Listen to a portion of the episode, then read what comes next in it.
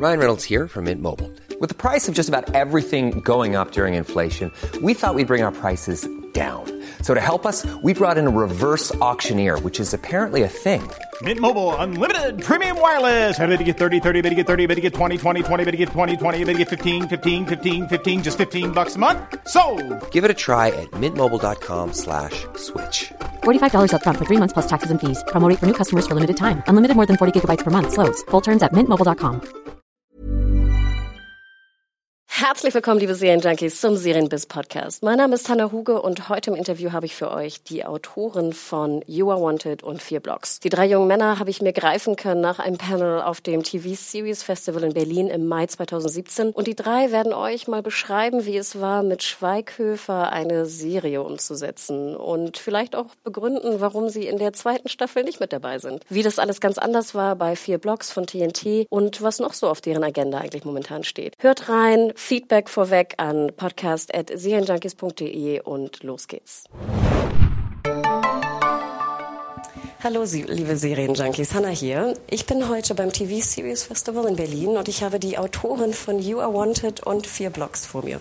Und zwar sind das der Hanno Hackford, Richard Kropf und Bob Konrad. Konrad, verzeih. Drei Männer, Haribos. Ich habe sie richtig aufgebaut, so werdet ihr, glaube ich, genannt in der Branche. Ich fange gleich mal an. Ähm, wir sprechen ja, haben heute auch in dem Panel gesprochen über You Are Wanted. Und wir haben schon gesagt, wenn man You Are Wanted hört und Autoren, äh, Serienjunkies, die jetzt, sage ich mal, die Serie nicht so gut fanden, wo es ja einige da draußen gibt, denken dann so, oh Gott, oh Gott, mit denen willst du sprechen. Vielleicht könnt ihr einmal ganz kurz was zu You Are Wanted sagen und dem Prozess, wie es dazu kam. Hallo. Also ganz, ganz kurz, ähm, äh, man ist an uns herangetreten, Warner TV ist an uns herangetreten, ob wir eine Idee hätten, eine, eine Serienidee für Matthias Schweighöfer. Die hatten wir, diese Idee, haben die dann ausgearbeitet und ähm, durch die verschiedenen Stadien, also Kurzkonzept, ein längeres Konzept, Treatments, ab irgendeinem Punkt wurde das Ganze dann Matthias ähm, präsentiert, der sofort Feuer und Flamme war und mit Matthias an Bord, der auch ähm, Produzent ähm, dann ja war und Regisseur war und Hauptdarsteller war. Und Musikkomponist habe ich gehört. und Musikkomponist zum Teil. Ähm, als, als Package war das natürlich dann wahnsinnig attraktiv für Amazon. Und dann ist Amazon ins Spiel gekommen und so ist das Ganze ähm, entstanden so, und hat dann seinen Lauf genommen. Wenn ich mal weitergeben äh, darf, Richard, was ist denn dann aus eurem Originalskript geworden? Ähm, ja, da hat sich noch einiges verändert. Da sind ein paar Fassungen dazugekommen und ähm, das ist ja kein Geheimnis, das erzählt äh, Matthias ja selber. Äh, die Dialoge hat er am Set geschrieben äh, oder am Abend vor dem Drehtag und ähm, er hat es eben nach seiner, seinen Vorstellungen geformt und ähm, ähm, hat es im Prinzip zu seiner äh, Show gemacht und äh, insofern ähm, ist das nicht mehr alles äh, unser Originalmaterial.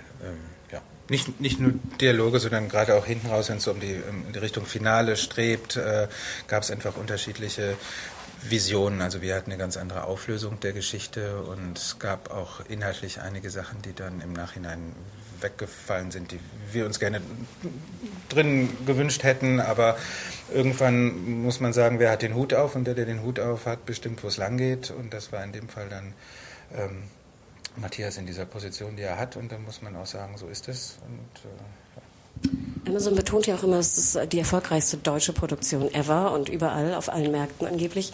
Äh, Bob, wie sieht es denn aus? Zweite Staffel soll es geben, ihr seid damit aber nicht mehr involviert.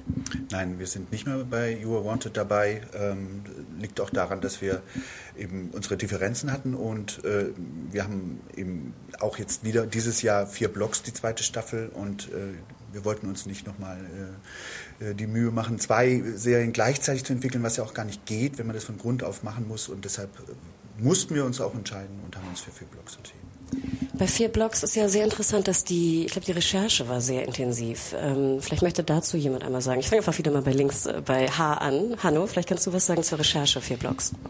Also die hat sich so von außen nach innen, also die, die, die Idee war ursprünglich, es war Richards Idee, der kam, äh, Dann gebe ich weiter. Genau, ich hatte äh, vor fünf Jahren, glaube ich, mittlerweile diese Idee und ähm, die war in den Grundzügen noch ein bisschen anders. Da ging es äh, darum, um eine, ähm, was aus den ehemaligen Jugendlichen einer Jugendgang, einer real existierenden Jugendgang in Berlin-Kreuzberg, Neukölln geworden, die, die sogenannten 36 Boys. Und ähm, das fand ich spannend, was sind da für Biografien entstanden und ähm, äh, dann haben wir erstmal angefangen, in diese Richtung nachzudenken und dann äh, fiel uns sehr schnell auf, dass es viel spannender ist, das komplett in die Gegenwart zu setzen und nur noch die Backstory äh, in den 90er Jahren äh, zu, zu, zu pflanzen praktisch.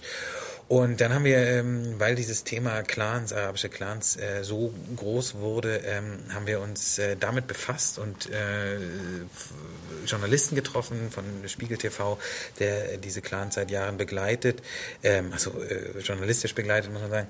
Äh, Politiker, dann Beamte vom LKA, dann ein Frauenverein und irgendwann waren wir dann bei Leuten von Leuten, die jemanden kennen, der da drin ist, so ungefähr. Und dann haben wir halt, ähm, waren wir sehr nah dran und äh, haben tolle Geschichten gehört und ähm, da, das hat drei Jahre gedauert tatsächlich. Wir haben nebenbei natürlich immer schon geschrieben und entwickelt und ähm, ja, aber das war eine total spannende Phase.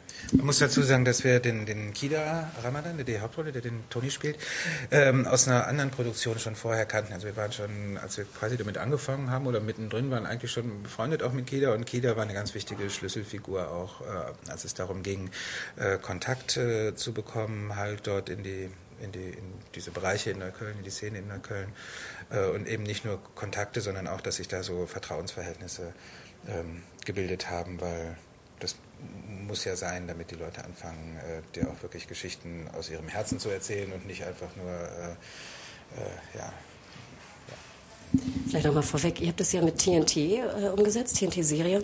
Und äh, wir sind ja gerade so ein bisschen in so einem deutschen Serienboom, kann man fast sagen. Aber ich erinnere mich noch gut daran, wie damals, glaube ich, TNT mit Add a Friend äh, der erste deutsche Sender oder Senderähnliches Produkt war, die wirklich gewagt haben, eine deutsche Serie zu inszenieren, auch wenn sie jetzt mit kleinem Budget produziert wurde.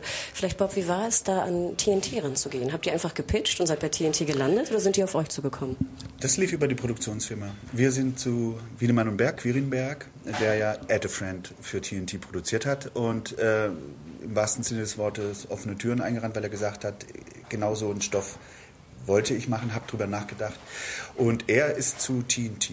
Und wir sind dann äh, gemeinsam äh, haben wir dann daran weiterentwickelt und ja, Anke, Greifeneder und Hannes, das sind, sie, die wollen wirklich was und die haben uns wirklich angetrieben, noch weiter, noch, noch die, die Erzählwinkel noch etwas spitzer zu machen, uns nur auf die arabischen Clans, also aus der Innenansicht, äh, auf die Innenansicht zu konzentrieren.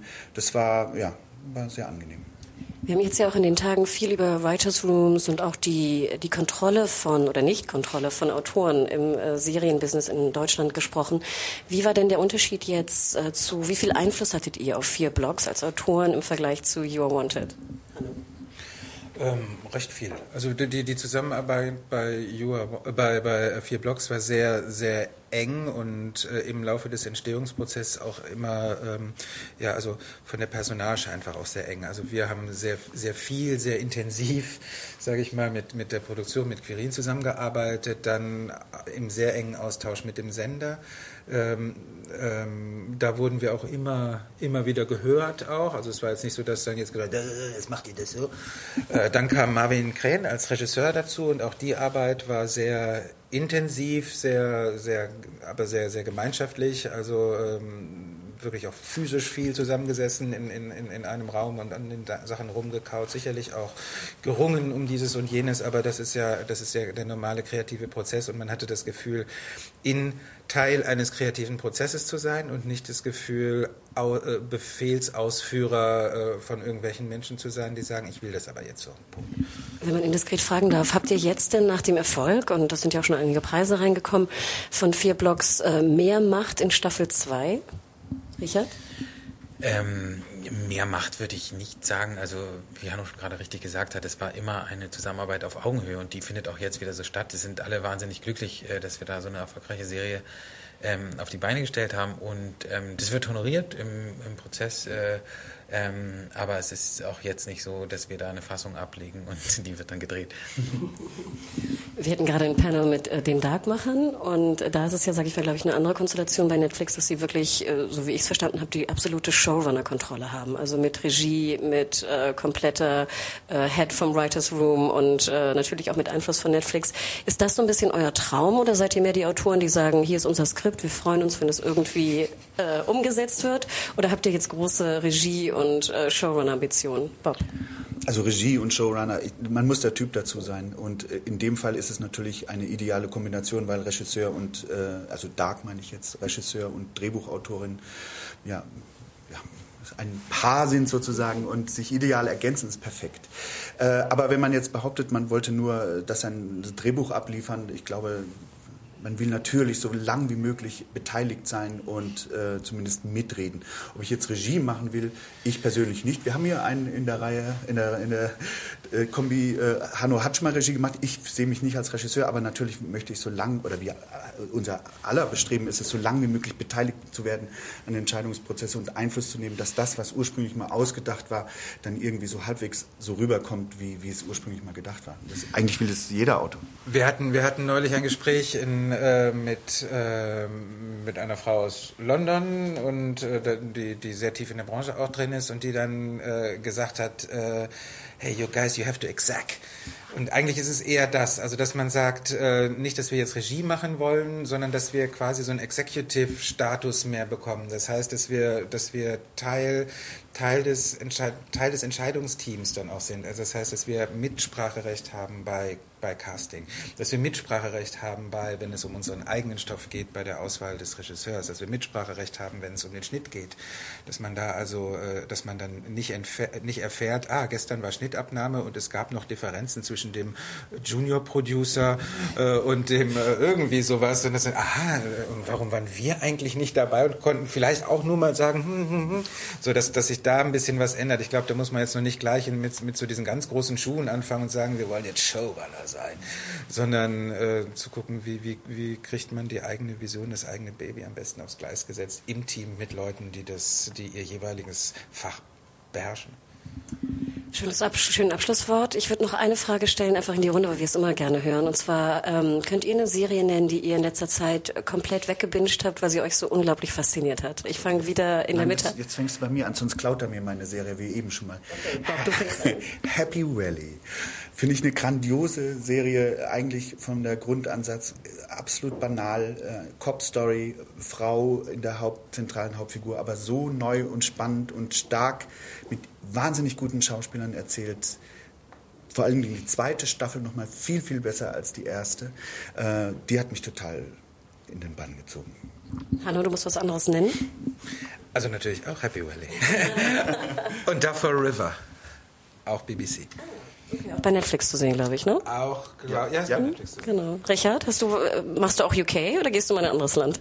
Ich gehe zurück nach Deutschland. Ähm, ich habe wirklich Jerks gerade fast, also in zwei Etappen durchgeguckt. Ich habe es geliebt bis auf die allerletzte Folge. Die mochte ich nicht, aber äh, ich, ich fand es ganz, ganz toll. Wollt ihr denn mal vielleicht auch in Comedy gehen? Oder wart ihr da schon? Ich will Sind wir gerade dabei. Wir arbeiten gerade zum ersten Mal an einer äh, Satire-Serie. Ähm, es macht total Spaß. Wir lachen mehr als sonst, wenn wir diese todernsten Themen besprechen. Und das ist kaum möglich, noch mehr zu lachen als sonst. Ähm, und wir hoffen, es wird gut. Also wir sind da gerade äh, bester Dinge. Mehr dürfen wir noch nicht verraten. Ja. ja, super. Dann viel Erfolg dafür und ich danke euch fürs schöne Gespräch. Danke. Danke dir.